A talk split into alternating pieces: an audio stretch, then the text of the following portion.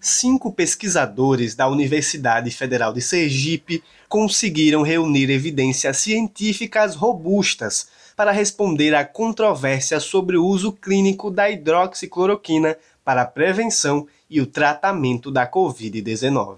O estudo de revisão sistemática com meta-análise confirmou que o remédio antimalárico não funciona contra o novo coronavírus. O resultado da pesquisa foi publicado no último dia 28 na revista médica The Lancet, uma das mais prestigiadas do mundo.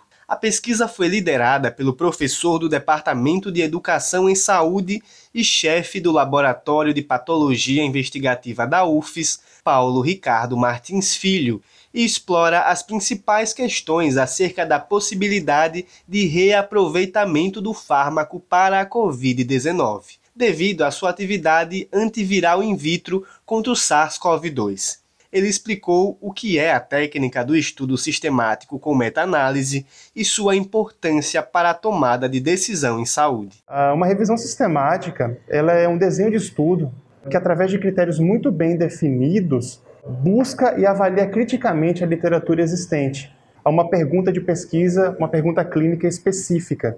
Ah, a meta-análise ela acaba sendo uma técnica é, estatística que pode ser agregada a uma revisão sistemática uh, que resume ou sumariza os resultados dos estudos que foram incluídos na revisão sistemática, fornecendo uma síntese de evidências em relação ao assunto que está sendo estudado.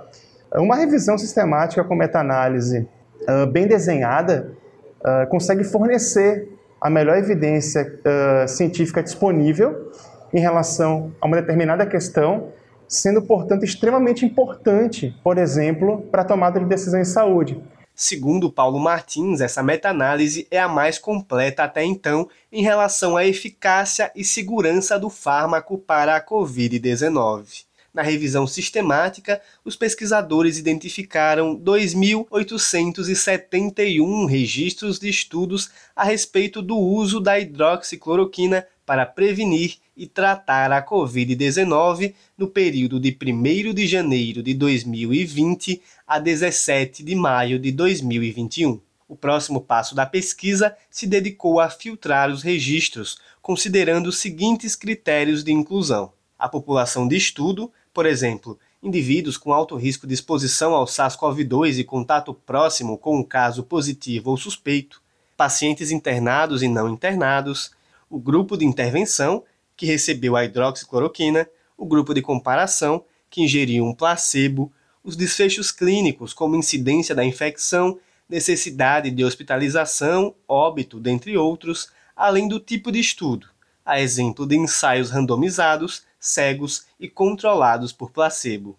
Com essa triagem, apenas 14 ensaios clínicos randomizados, cegos e controlados por placebo foram selecionados para a meta-análise. Segundo o professor, o resultado do estudo confirmou a ineficiência do medicamento tanto para a prevenção quanto para o tratamento da doença. Os resultados desse estudo eles acabam não suportando tá, é, o uso da hidroxicloroquina nem para a prevenção tá, da Covid-19, nós não observamos tá, uma diminuição de risco de desenvolvimento da doença para aqueles indivíduos que usaram o medicamento como forma é, profilática, tá? nem tampouco tá, uh, os resultados do trabalho é, suportam o seu uso para o tratamento da Covid-19, seja na forma mais leve da doença ou nas formas mais graves. A partir da meta-análise, o pesquisador ainda alerta para a observação de um aumento de 38% do risco de eventos adversos